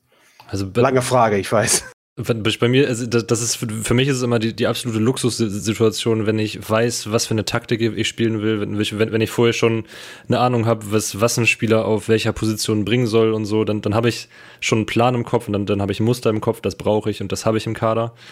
Äh, oft ist es ja so, wenn man neu in den Verein kommt, dann, dann hat man das nicht. Dann muss man sich quasi erstmal daran orientieren, was, was vorhanden ist. Ähm, aber jetzt zum Beispiel in dem Spielstand, den ich gerade habe, da, da habe ich jetzt meine, äh, meine Taktik die ich, die ich gespielt habe, die ich auch nächste Saison spielen will. Ich weiß, was ich für Spieler habe. Ich weiß, auf, auf welchen Positionen ähm, ich was brauche. Und ähm, da, da machst du dann auch Spaß, so, so ein bisschen nach Statistiken zu, zu scouten und sowas. So, sowas geht halt, halt auch alles nur, wenn man, wenn man vorher schon weiß, was, was man für eine Taktik hat. Wenn ich jetzt einen Rechtsaußen suche, der mit einer Flanke ähm, am zweiten Pfosten den äußeren Zielspieler in Szene setzen soll, dann, dann scout ich irgendwie nach, nach Statistik und gucke, welche Spieler in der dritten Liga haben jetzt die besten Flankenwerte oder die meisten entscheidenden Pässe oder sowas. Das, das mache ich eigentlich, so, so mache ich es eigentlich am liebsten. Ja. Also bei mir ist es so, wenn ich neu in Verein komme, ähm, erstmal mache ich, in der, mache ich in der ersten Transferphase gar nichts, weil ich den Kader erstmal kennenlernen will. Ähm, und im mhm. echten Leben ist es ja auch so, das sind ja die Kader, die dann abgeschlossen sind im echten Leben, die sind ja die, die dann den Weg in den FM finden. So. Und ähm, ich habe das in der Vergangenheit anders gemacht, dass man dann schon fleißig transferiert hat und äh, habe dann ganz oft Spieler geholt, die ich gar nicht gebraucht habe, weil dann der, weiß ich nicht, zweieinhalb Sterne-Spieler, den ich dann in der zweiten Mannschaft übersehen habe, der dann vier Sterne Talent hatte, dann halt eben doch da ist und sofort die Position bekleiden kann. Ähm, oder der, durch, der Spieler, der durchschnittlich aussah, dann halt eine Granate ist, so oder sich als Granate herausstellt. Also die Spieler kriegen erstmal eine, Chance bei mir. Ähm, und dann ist es bei mir tatsächlich so, dass ich versuche, mich nach dem Spielermaterial zu richten, was ich, was ich vorfinde. Ja. Also ich zwinge eigentlich selten, also ich sage jetzt nicht, ich will Gegenpressing spielen und habe dann irgendwie eine überaltete Mannschaft, die mit einer hohen Linie nicht klarkommt. Ähm, das das mache ich nicht. Ähm, das, also es wie immer, so die Reihenform gibt's ja nicht. Also zum Beispiel, wenn ich jetzt an den FM20 denke, als ich äh, zu Atalanta gewechselt bin, ähm, die eine sehr kampfstarke Truppe hatten, wo ich gesagt habe, okay, die muss auf jeden Fall hochspielen und pressen und Action machen. Ähm, da hatte ich einen relativ langsamen Innenverteidiger und dann habe ich einfach zwei Innenverteidiger geholt, die einfach 16, 17 Schnelligkeit hatten. Ähm, und das war dann halt genau das Puzzleteil, das mir gefehlt hat. Aber der Rest vom Kader hat eben gepasst zur Taktik. Also ich versuche dann schon irgendwas zu finden, was man dann so ja, peu à peu weiterentwickeln kann oder, oder dann halt gezielt verstärken kann. Das ist um, ein richtig schönes Gefühl. Das habe hab ich mal äh, äh, Save gehabt mit Notts County in England und wir haben mit einer enge Formation gespielt, 4-3-1-2. Mhm. Und ich wollte unbedingt, ich hatte eine Idee für ein 4-4-2 mit, mit äußeres Spielmacher. Mhm. Wollte unbedingt in diese Richtung und habe mir so für die, für, ein, für die eine Seite eine richtig klasse äh, Flügelspieler ausgesucht, dass wir dann Breite an einer Seite haben und dass ähm, wir eine andere Seite dann mit äußeres Spielmache spielen könnte. Hm. Ähm, dann habe ich quasi ein Zehner gefunden, ihm umtrainiert als rechts, rechts außen, glaube ich. So Linksfuß, ja, war er. Und um diese 4-4-2 mit äußeres Spielmache zu ermöglichen und ähm, das hat geklappt. Das hm. ist also so ein schönes Gefühl, wenn du wirklich was planst, okay, weil es ist, nach meiner Erfahrung geht das 80 Prozent der Zeit nicht so gut. Man hat ja. so eine große Idee. Ja, komm, das, das sollte funktionieren. Ja. Und dann nach zehn, zehn Spieltagen guckst du wieder so, nein, schon wieder umplanen. Wie ist es bei dir, Chris? Ich weiß nicht, es ist so, ich finde es auch teilweise ligenabhängig, gerade in den Lower Leagues, wo halt äh, die Mittel gar nicht da sind, um irgendwelche ähm, kadermäßigen Veränderungen, speziell auf deine Taktik, die du gerne spielen würdest, zu machen. Ähm, schaue ich da gerade am Anfang auch in der ersten Station, die erste Saison, da schaut man schon eher auf den Kader, was gibt der her, welche Formation ähm, gibt, äh, gibt der Verein her. Dann nehme ich das beste Beispiel jetzt Karlsruhe SC, habe ich lange und viel gespielt und da sind von vornherein im Kader zwei großgewachsene Stürmer, die eindeutige Zielspieler sind. Also Haufen Flügelspieler mit dabei, auch im Kader vom KSC. Da bietet sich halt ein 4-4-2 an. So das klassische Flügelspiel, über die Flanken kommen. Du hast hohe Stürmer drin, die die Bälle abnehmen können. So. Ja, und daran orientiere ich mich meistens. Ich meine, klar, wenn man jetzt mit Paris, Barca oder etc. anfängt, hat man von vornherein auch in der ersten Saison schon die finanziellen Mittel, um zu sagen, okay, ich möchte eine komplett andere Formation spielen. Äh, ich verkaufe Spieler, kaufe dementsprechend äh, meiner neuen Formation Spieler ein. So, da sind die finanziellen Mittel da, aber gerade so in den Lower League, da, ich glaube, da wäre es besser, sich da an den Kader zu orientieren für den Anfang. Das Problem hatte ich in, in meiner ersten Saison, in, in der ersten Saisons in der Regionalliga auch, dass ich da besonders im, im Scouting habe ich einfach geguckt, ob ich Spieler finde, die erstmal gut sind, die erstmal ein paar grüne Attribute haben. So und wenn gerade auslaufen, ja. Richtig, die, die, die irgendwie gerade auslaufen können. Wenn dann auf einer dabei war, äh, dann, dann hat er gespielt, dann war das scheißegal, was, was da für, für eine Taktik, was ich mir da vorher für, für eine Taktik überlegt habe oder so, dann ist es einfach nur Mittel zum Zweck. Also das stimmt, also das, was du vorhin beschrieben hast, äh, Jonas, wenn man dann eine eingespielte Taktik hat und man weiß genau, was man für jede Position für einen Spielertyp braucht, das ist halt der Moment, wo dann auch Kaderplanung Sinn macht und wo ja. auch Training Sinn macht, wo auch ähm, Spielereigenschaften antrainieren Sinn macht ähm, und wo dann auch meiner, aus meiner Sicht dann dieser Cleon-Ansatz, ich baue mir so eine, so eine, so eine Lieferkette auf, ähm, wo man dann den, den gestandenen Sechser hat, der dann seinem Nachfolger dann im, im Mentoring dann die, die Spieleigenschaften weitergibt, die der dann für diese Rolle braucht. Ähm, das ist so der Punkt, wo, wo das dann, wo das dann ja, feste Form annimmt. Ja. Und vorher, äh, es erinnerte mich gerade so ein bisschen an, wie ich in FM ganz, ganz früher gespielt habe, so FM 6 und sowas.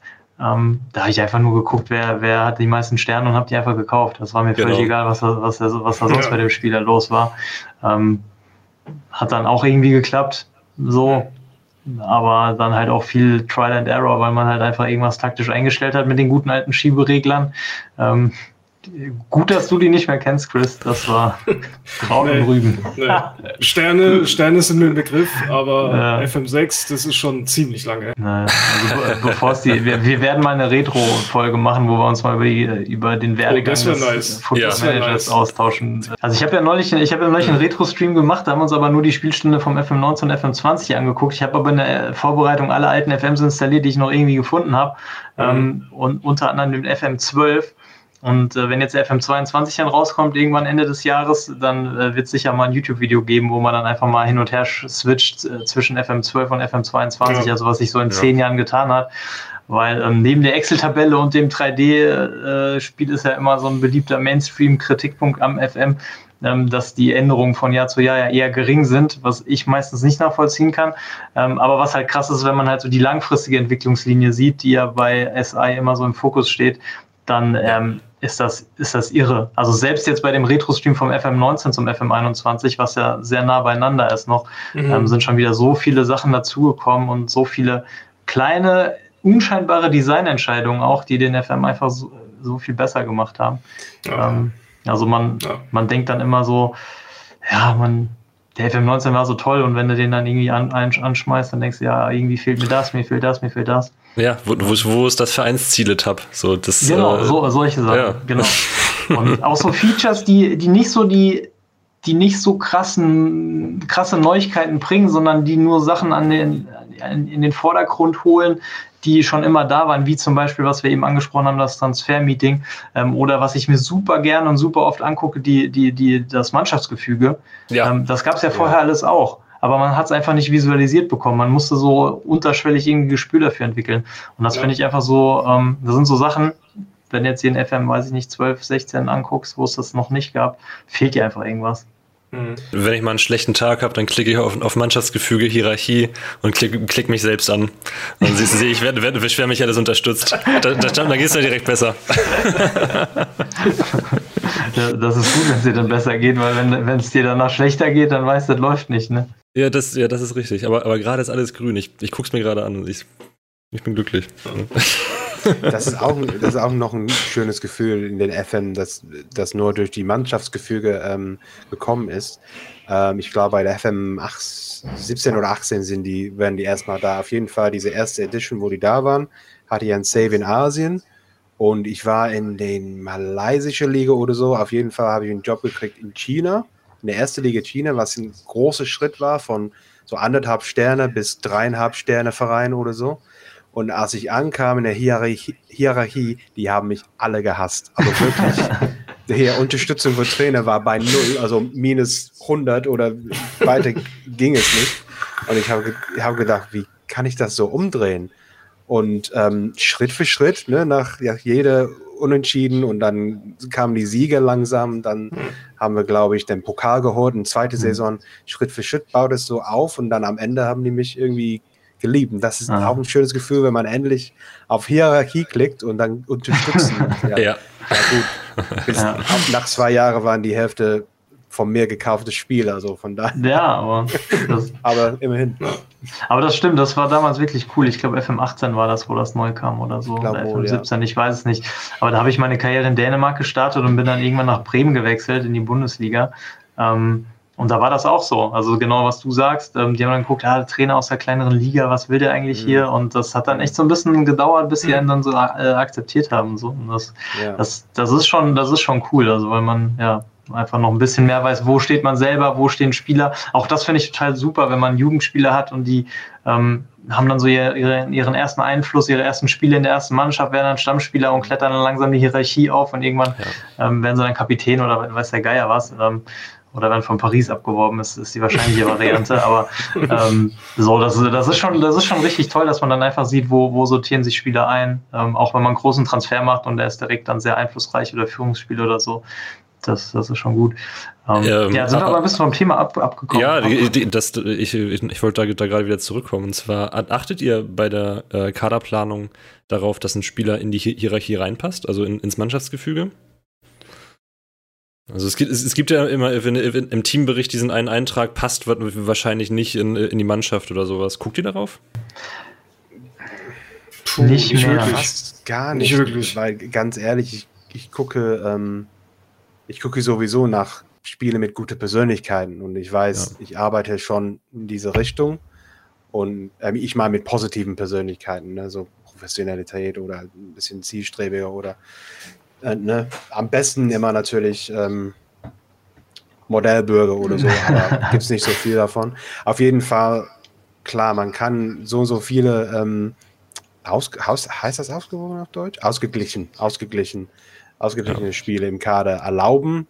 Aber ähm, nee, ich gucke da nicht so drauf, muss ich zugeben. Hm, okay. Also bei mir gehört das zu den Dingen, die sich auch tatsächlich geändert haben in den letzten Jahren. Also als dieses, als diese Mannschaftsgefüge, das Feature kam, ähm, war das ja sehr, eindeut äh, sehr eindeutig immer auch kommuniziert vom Spiel, der passt nicht rein.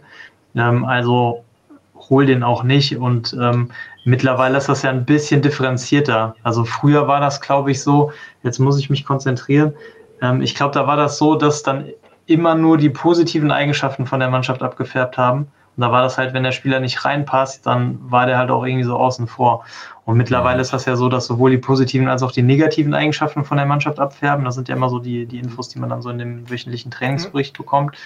Ähm, und seitdem ist das auch ein bisschen aufgeweicht. Also seitdem achte ich da auch nicht mehr ganz so stark drauf. Beziehungsweise was Richard sagt, ich achte grundsätzlich darauf, dass die Jungs eine gute Persönlichkeit haben und ähm, im Idealfall Professionalität, das ist das, was ich haben will. Ähm, und wenn der dann nicht reinpasst, weil er professionell ist, dann denke ich, ich hole ihn genau deshalb, damit er dann hoffentlich irgendwann die Mannschaft umkehrt genau. mit den anderen Professionellen, die ich reinhole. Mhm. So. Ja. Ähm, also früher habe ich stark darauf geachtet, mittlerweile eigentlich gar nicht mehr, wenn ich von dem Spieler ansonsten sehr überzeugt bin. Also wenn das so ein, so ein Ding ist, wo ich mir nicht ganz sicher bin und dann passt er auch noch nicht rein, dann mhm. könnte das den Ausschlag geben, aber ähm, bei Spielern, die sonst eine positive Persönlichkeit haben, die super Attribute haben, ähm, wo das Preis-Leistungs-Verhältnis stimmt, da ist mir das eigentlich relativ egal weil ich dann auch wieder jede Woche äh, Teamgeist-Trainingseinheit mache oder wie das heißt, bis ich dann wieder auf Hierarchie klicke, um jetzt den Bogen nochmal zurückzuspannen, wow. ähm, auf soziale Gruppen gehe und dann hab, sehe ich dann, ähm, alle sind integriert, alle sind in irgendeiner Gruppe ein, äh, angekommen und dann wird das noch so weitergemacht, bis ich dann maximal zwei Gruppen habe, im Idealfall dann nur eine Kerngruppe, ähm, wobei das eigentlich meistens nur geht, wenn man wenn man die Mannschaft sehr lange zusammenhält und äh, mhm. ja. Und vielleicht auch darauf achte, dass man nur Spieler holt, die in die Gruppe passen. Das könnte natürlich auch sein. Hm. Gleiche Sprachen in alle ja. Nationalitäten auch, ja. ja. Hm. Aber was ich da aber auch als Ausgleich äh, ziemlich gut finde, ist das Mentoring-Training. Gerade bei jungen Spielern, die jetzt eine ausgeglichene Persönlichkeit haben, hm. da kann es halt wirklich helfen, in einer Mentorgruppe erfahrene Spieler zu haben, die sich so ein bisschen zurechtweisen, die dir den Weg zeigen, so und da. Gibt es natürlich halt auch diese monatlichen Berichte, wo halt die ein oder andere gute Charaktereigenschaft dann rauskommt ja. und sich dann so äh, stetig auch verbessern können, auch von der Mentalität her. Ja. Ja. Das ist auch ein sehr gutes Feature eigentlich, was auch für dieses Jahr neu war, glaube ich. Nee, das ist schon. Detailliert. Echt? Nee, ist schon zwei oder drei zwei Jahre. Jahre. Achso, ja, ich meinte, dass man in deinem Inbox so, ähm, so einen Bericht Ach so alle paar Monate kriegt mit, äh, diese Spiele hat, ist ein bisschen loyaler Ach so, ja, das ist das, neu. Das, das stimmt, das, das ist neu, stimmt, ja. hast du recht, ja, ja, ja. Das, ja, das stimmt. das ist wirklich cool, weil man dann auch sie, sehen kann, okay, also das hatte ich jetzt zum Beispiel im, im, letzten Stream, da hatte ich einen Spieler, der ist dann weniger professionell geworden und ich gucke die Mentoring-Gruppe an und denke mir so, Mist, der sollte auch eigentlich von dem, von seinem Kollegen, der irgendwie konsequente Persönlichkeit hat, auch gerade die Professionalität übernehmen, aber da hat er offensichtlich versteckt, hatte er schon eine höhere Professionalität und hat dann ein bisschen abgebaut. So, mhm. das gibt dann immer gute Einblicke ähm, in beide Spieler tatsächlich, also den, der beeinflussen mhm. soll und den, der beeinflusst wird. Ja. ja. Wobei ich da ja so ein bisschen simpel gestrickt bin, was das angeht. Ich schaue mir die Pro-Kontra-Liste an, okay, der hat mehr Pros wie Kontras und ja, rein mit dir. Ja. Ja, ist ja auch nicht schlecht. Ja. Ich achte bei Mentoring achte ich aber nur noch, achte ich eigentlich immer darauf, dass die keine ähm, Spieleigenschaften haben, die sie dann weitergeben können, die ich nicht haben will. Ja. Das ist sowas, hm, worauf ich noch achte, weil das kann dir. aber ja, das kann dir echt Spieler versauen. Also gerade, mhm. also meistens ist es relativ egal, aber gerade so bei Achterpositionen oder Sechsern, wenn du jetzt einen hast, der, der marschiert immer mit nach vorne, also mein Box-to-Box mhm. zum Beispiel, der soll immer mit den 16er gehen und Action vorne machen. Ähm, und wenn ich den jetzt mit meinem, mit meinem Achter, der dann Deep Lane Playmaker auf Verteidigen spielt oder, ja. oder zentraler Mittelfeldspieler auf Verteidigen und der rennt dann auch plötzlich mit nach vorne, dann ist der halt für die Rolle nicht mehr geeignet. Ja, so, so, so, so habe ich, ich mir mal einen äh, Spielmacher zerstört, indem ich ihm aus Versehen die Spieleigenschaft spielt, einfache Kurzpässe einfach antrainiert habe. so, das, das war's dann. Nichts mehr mit Stallpässen. Oh, nee. Das ist, schon, das ist schon mies. Ja. ja. Haben wir noch was zum Thema Kaderplanung? Gibt es noch irgendwas Wichtiges? Ähm, ja, zum Thema Kaderplanung und auch zum Thema Mentoring. Ich habe äh, hier ähm, für Honved habe ich eine geholt, so ein, so ein äh, Außenverteidiger, der für die Liga ziemlich average ist, aber hat eine super Persönlichkeit und ist richtig, richtig erfahren. Und die Idee war, ich habe das nur gestern Abend wirklich gemerkt, dass er die Hierarchie so auf, auf Führungsebene gekommen ist. Mhm. Ähm, aber die Idee dahinter war, ihn zu holen als, als Mentor, als quasi erfahrene Spieler ähm, für die Liga. Und als er reinkam, war er schon einflussreich. Und das habe ich nur gestern Abend gemerkt, dass, es, dass er endlich ein Führungsspieler ist und ähm, dazu habe ich ähm, direkt eine Mentoring-Gruppe aufgemacht und er hat hier bedeutende äh, ähm, Effekt auf, auf ah, alle in der Gruppe. Ja, ah, das ist geil. Also das, ja. wenn man, wenn man das wirklich machen kann, ist das ne, auch ein Argument für ältere Spiele zu, zu kaufen, ne? weil das, ich glaube, wir sind alle so in dem FM, ne, die jüngsten Spiele sind immer am reizvollen, weil man kann die die Karriere dann voll beobachten, ne? die alle 15 ja. Jahre ne? oder so. Aber ja. Wobei das auch zu den Dingen gehört, die sich bei mir die letzten Jahre gewandelt haben. Also ich war ja auch immer, ich hatte dann irgendwann so eine bessere U19 auf dem Platz immer, ähm, aber seit, seit, seit ich den Register für mich entdeckt habe, äh, oh ja. ist das, also, die, also mentale Werte haben schon was. Also ja, wenn dann alles Fall. leuchtet da in der mittleren Spalte, dann äh, und, ja. und gerade also, gerade dieses Jahr bei Cruzeiro war es ja alles darauf ausgelegt, riesen brasilianische Talente zu entwickeln und dann hatten wir ja Renato Augusto und Arturo Vidal und Marcelo von Real Madrid, die dann alle irgendwie Register gespielt haben. ähm, das, das hat schon Spaß gemacht. Ähm, aber in dem Zusammenhang fällt mir ein, so zum Thema Mentoring dann auch. Ich hatte dann zum Beispiel Alan geholt von, ähm, von, von, von Everton, glaube ich. Ähm, und genau weil er dann irgendwie super Persönlichkeit hatte, wollte ich, dass er vorangeht als, als Führungsspieler, weil da ein kleines Vakuum war in der jungen Mannschaft. Ähm, und der ist dann tatsächlich ganz ans Ende der Hierarchie gewandert. Der war dann komplett sonstige Spieler einflusslos, komplett raus. Ähm, und bei Benfica jetzt gerade, wo wir einen 35-jährigen David Alaba geholt haben, ist das genauso. Also der ist zwar, der hat zwar in der Mentoring-Gruppe dann tatsächlich ähm, Einfluss auf die Spieler, mit denen er drin ist, aber in der Hierarchie ist er komplett am Ende. Also komplett letzter Spieler unten unter sonstige. Hm, das habe ich Krass. gestern im Stream bei dir, glaube ich, gemerkt. Und ähm, ich weiß nicht, ob ich das gefragt habe in, im, im Chat, aber ähm, liegt das vielleicht daran, dass er kein Portugiesisch kann? Weil ich glaube, das hat einen Effekt darauf. Das kann sein. Das kann sein, aber zumindest bei Alan kann es nicht daran gelegen haben, weil er ja äh, Brasilianer, war und er ist ja, ja. nach Brasil Brasilien zurückgekommen. Hat er ähm, eventuell für Everton nicht so oft gespielt, wie du meintest? Weil das aber er hat ja trotzdem die höhere Weltreputation gehabt. Also der war ja schon ja, angesehener Spieler. Ja. Und bei Alaba ist es so, der, der spricht mittlerweile gutes Portugiesisch und hat halt auch eine hervorragende Weltreputation. Also wenn ich meinen Kader schaue, ist er da in der, in der Top-Gruppe mit unseren Top-Spielern. Ähm, also das, keine Ahnung, woran das liegt. Ob das ein Backe ist, ob er zu alt ist oder ob er, ich, ich, ich kann es nicht sagen. Ähm, kann aber auch einfach sein, also ich glaube, bei Alan war es damals so, ähm, die anderen waren dann weg und er war dann mit Abstand der Älteste. Ähm, bei Alaba äh, trifft das jetzt allerdings nicht zu. Wir haben noch einen Belotti mit 34, einen Heuberg mit 32, einen Bernd Leno mit 35, äh, Morelos Jota mit 31. Also das, da ist der Anschluss eigentlich da zu den älteren Spielern. Mhm. Keine Ahnung, woran das liegt. Aber immerhin, der Einfluss in der Mentoring-Gruppe passt. Er nimmt halt nur keine Führungsrolle in der Hierarchie ein, aber dann ist vielleicht, das halt so. Vielleicht ist er schon alterszeitlich. Liegt das vielleicht auch am Attribut an der Führungskraft? Kann das vielleicht daran liegen? Nee, kann ich mir Dass nicht vorstellen. Dass es da mehr Spieler gibt mit mehr, Führungs, äh, mit mehr Führungsattributen? Also er hat Führungsqualitäten 12, was sehr so durchschnittlich ist. Und wenn ich mir jetzt meine Führungsspiele angucke, ähm, die haben Führungsqualitäten 6 und äh, Jota hat Führungsqualitäten auch 6. Also da ist mhm. Alaba sogar mit seinen 12 noch doppelt so gut oder so gut wie beide zusammen. Ähm, Vielleicht hat aber. Ich, ich weiß nicht, woran es liegt. Haben vielleicht die, die, Mitspieler Probleme mit dem Portugiesisch mit Wiener Dialekt? Vielleicht ist das, äh, das der Grund. Das, das, ist tatsächlich die, äh, ja, die plausibelste Theorie. Ja. Okay. So, Freunde Sonne, ich glaube, wir, haben, glaub, wir haben die Zeit schon wieder hier mehr als satt ausgefüllt. Eine Stunde ist ähm, durch, ja. Zum Abschluss äh, noch ein Kommentar von Joker Mario, das hat er unser, unter die letzte Episode gepostet. Ähm, er lobt den Podcast, macht Spaß zuzuhören. Er spielt zwar nicht in FM, will das aber mal machen und äh, findet es trotzdem spannend und interessant.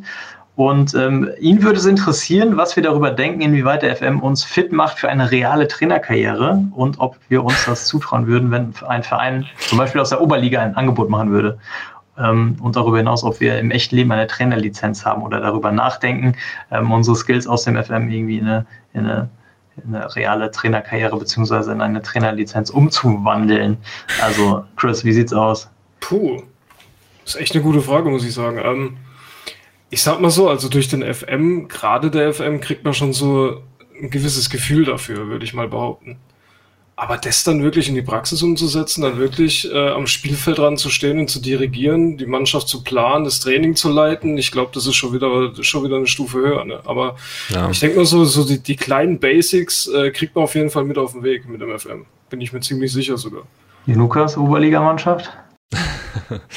ähm, ja, habe ich schon. Nee, ich habe keine Chance. Also ich, klar, man, wenn man den, den FM spielt, dann, dann sieht man Taktik und sowas ein bisschen anders und, und versteht dann vielleicht ein bisschen mehr davon, zumindest auf, auf den FM bezogen. Ähm, aber zu einem richtigen Trainerjob gehören ja noch ganz viele andere Sachen wie Menschenführung und sowas. Das, das kann man ja nicht lernen, indem man am PC sitzt und äh, ähm, entscheidende Pässe sich anguckt oder so. Also klar, man, man, man kriegt irgendwie einen besseren Einblick in das Ganze, aber ähm, ich, ich würde mir das niemals zutrauen, auch, auch jetzt aus, aus der kalten nur eine Jugendmannschaft zu trainieren. ich stelle mir das dann so vor wie nach äh, Richards Wechsel von Malaysia nach China. Dann ist erstmal das alles komplett auf dunkelrot und was will ja, eigentlich hier? Genau, ja, richtig. Also ich hatte ja tatsächlich in, in, in der Abi-Zeit mal angefangen äh, mit einem Jugendtrainerschein, derzeit auch eine, auch eine B-Jugend trainiert. Mhm. Ähm, das hat schon Spaß gemacht. Mhm. Damals habe ich den FM allerdings noch nicht gespielt. Ähm, aber es ist schon was komplett anderes. Also man hört ja, man hört ja hin und wieder, das ist eine gute Vorbereitung auf die Trainerkarriere von Profis. Die kennen dann aber schon den Profifußball aus ihrer ja. Profiperspektive. Da ist der Film dann vielleicht eine gute Ergänzung, um einfach nochmal ein bisschen äh, enzyklopädisches Wissen aufzubauen, ganz, ganz ja. viele Spieler in der, in der, in petto zu haben. Ähm, und ja, so ein bisschen das, das, das große Ganze, so, mal so ein bisschen zu sehen. Aber ich meine, gerade so Medienarbeit, wenn man dann mal so richtig Druck bekommt, ähm, das mhm. komplett gar nichts ja. so. Ja. Ähm, dann natürlich. Dass das, witzig, dass du das sagst. Ähm, ich habe auch tatsächlich in England mein, ich, ich, weiß nicht, ob das ein Trainerschein ist, aber diese erste, allererste Stufe ja, von, genau. dem FA, mhm. von, dem FA habe ich, hab ich doch gemacht in England, weil ich habe da bei Altrincham FC ja, hinter mir, mhm. habe ich da geholfen mit den U12-Mannschaft, mhm. da ein bisschen, bisschen ähm, ja, eigentlich nur motivieren ist das mehr, ne, wenn, wenn, die, wenn die Kinder so jung sind. Aber ähm, ja, das ging viel mehr um, um ja, diese klassische Training-Ideen, ähm, ne? so zwei gegen genau. zwei auf, auf ja. so einem Spielfeld und da ist, die müssen, ja, wie sagt man, so, so kleine Games, die eigentlich fußballartig sind, aber mhm. nicht richtige elf gegen elf Fußball sind. Und ähm, ja, ich, ich sehe das genau wie, wie, wie äh, ihr das sieht. Ähm, eine Vorbereitung auf eine richtige Trainerkarriere sehe ich nicht. Eher vielleicht ein Taktikanalyst.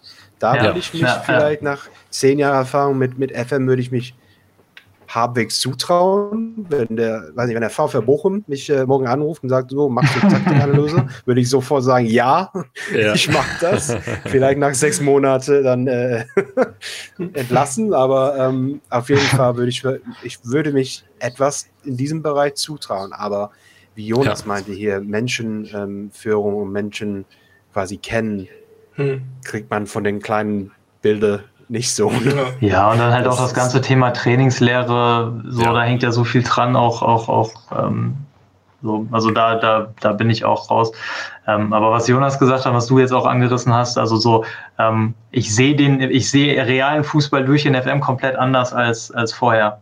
Also das ja. auf jeden Fall. Das ist, das, das, ist definitiv der Fall. Also man, man achtet viel mehr auf, auf Zusammenhänge, wie, wie wird jetzt ein Konter abgesichert oder ähm, also man, man, man sieht Fußball schon anders. Und das würde auf jeden Fall das auch beeinflussen, wenn ich jetzt ähm, eine, eine Jugendmannschaft trainieren würde oder so. Ähm, auf dem Dorf, äh, garantiert nicht in der Oberliga. ähm, so, also das, das schon. Ja. Also der FM hat da sicher schon seinen Einfluss drauf, aber alles andere. Dann bin, bin ich mal gespannt, wie, wie du den Kreisligaspielern den, den Register äh, erklärst.